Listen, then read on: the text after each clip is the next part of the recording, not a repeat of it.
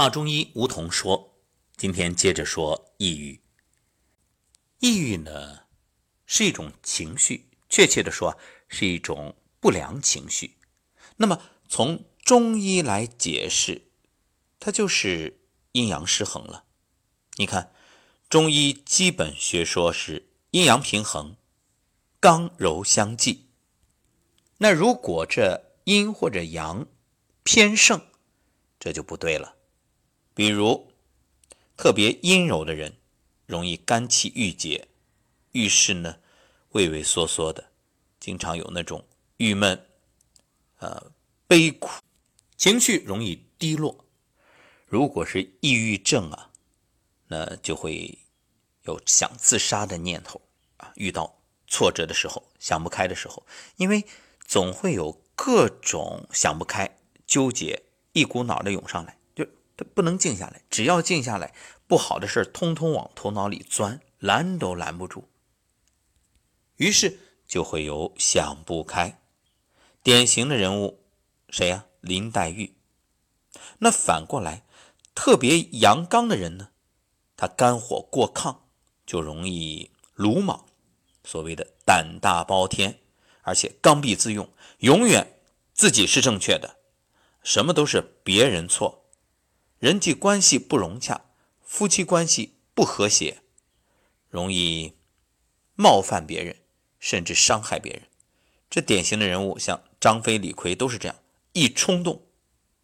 说到这刚柔相济啊，《易经》当中把刚与柔进一步划分为太刚、少刚、太柔、少柔，其中少刚与少柔这个是正常的。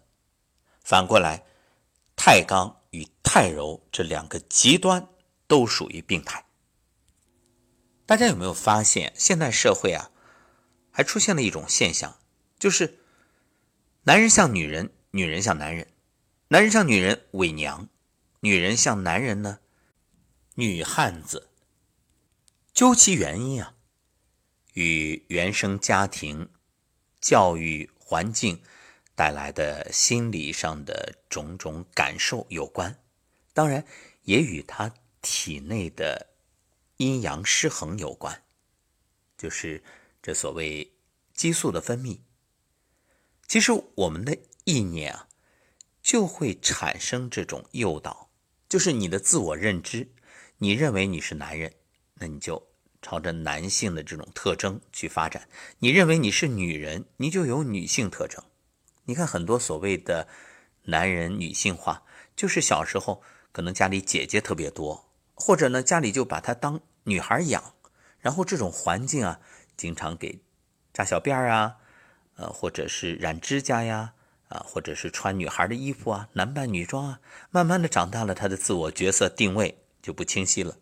当然，还有一种是为艺术献身，比如像戏剧当中。要男扮女装的这种角色啊，或者是演电影里面总是要有女性化的装束等等。当然，这些啊，它并非不正常，因为你会看到很多反串的演员在生活当中，其实他是很正常的，那只是角色定位，只是在表演，这个不能混淆。那么中医。对于抑郁症有怎样的治疗原则呢？就是从肝论治，这问题在肝上。肝主疏泄，肝为刚脏，体阴而用阳，若疏泄不足，易压抑，渐渐就成为抑郁症。再者，出现郁，也就是疏泄不及，所以肝气容易上亢动怒。像男性的青春期呀，女性的更年期啊，都是这种情况。那么中医如何治疗抑郁症呢？心身综合治疗，根据望闻问切四诊收集的资料进行辨证论治，然后呢可以通过中药、针灸、走罐、刮痧，另外还有中医的心理疗法，也就是情志养生，包括五情相胜法、说理开导法、暗示疗法、移情易性法、顺情从欲法，还有。怡情养神法等等，我们来说说五情相胜法。五情相胜的基本原理就是，人的情志活动可以影响人体的气血阴阳。你看，你一生气，哎，这血往上涌啊！不光生气，你兴奋的时候啊，激动的时候啊，都是这种状态。那反过来，如果情绪低落呢，做什么都没有劲儿呢，那气血，哎，它就提不上来。所以，那种不良而持久的情绪刺激，就会导致情志疾病。那我们学会用情志相克的方法，就可以纠正人体气血阴阳的偏颇，使机体恢复平衡。所谓阴平阳秘，精神乃治。《素问·阴阳应象大论》中曰：“怒伤肝而悲胜怒，喜伤心而恐胜喜。”哎，这个有个典型的案例：范进中举。你看范进那么多年屡试不第，终于高中，哎，中了举人。激动啊，于是喜不自胜，结果呢痰迷心窍，疯了。那恐胜喜，恐惧能够战胜这种狂喜，所以找来他最害怕的他的丈人屠夫，哎，结果一巴掌给打醒了。为什么恐胜喜？还是五行制化呀？五行生克制化。你看，恐代表肾，对应五行是水；喜代表心，对应五行是火。水克火呀。不过呢，这个事儿啊，大家千万不能生搬硬套。你不能说哦，那恐胜喜，我就加大这个恐惧，不断的制造恐惧，我让你开心，开心什么呀？那过犹不及，凡事都要有一个度。包括有些人想当然的用一种所谓激怒疗法、惊恐疗法，那使用不当的话。可能会引发新的问题，这个特别要有医者仁心，就是你心得善良。举个例子啊，很多你看成年人啊长辈看这个孩子叽叽喳喳，特别兴奋，安静不下来，为了让孩子安静，就用一些吓唬的方法啊，别再笑啊，再笑那大灰狼来吃你了，呃，或者说什么呃什么有坏人要来了等等。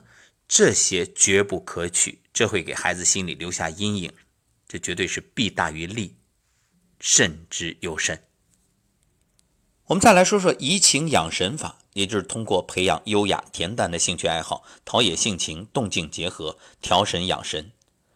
宋代陈植在《养老奉亲书》中写道：“读易理学，学法贴字，诚心静坐，益友谈谈，听琴玩鹤。”等等，都属于怡情养神、调养身心的方法。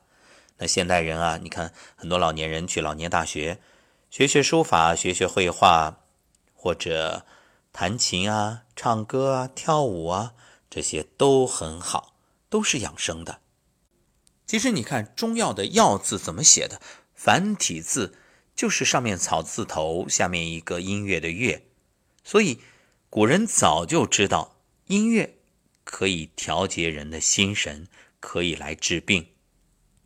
另外，什么诗词歌赋、琴棋书画，都是啊，都是可以让人心旷神怡、让人保持愉悦、健康态的方法。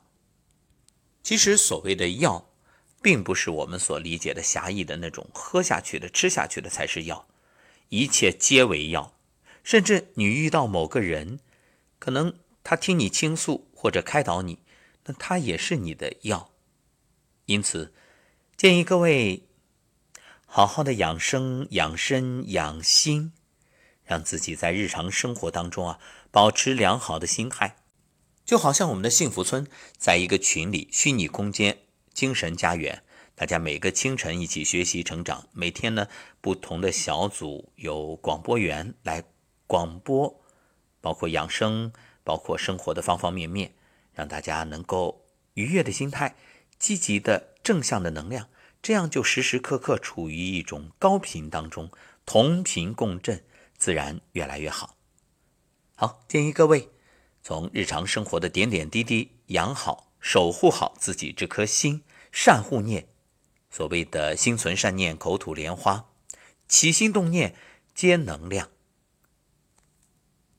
最后，想对所有有抑郁或者抑郁症的朋友的家人、亲人、朋友说一句：要重视，但不要歧视。重视是给予一份关爱，而不歧视呢，也是用平等心去对待。请相信，这是他人生的至暗时刻。你的陪伴会化解他内心的恐惧，慢慢的，他一定会走向光明。就让我们每个人都成为指路明灯，点亮别人心中那盏灯，陪伴着在黑暗中的这颗心，走出孤独，走向光明。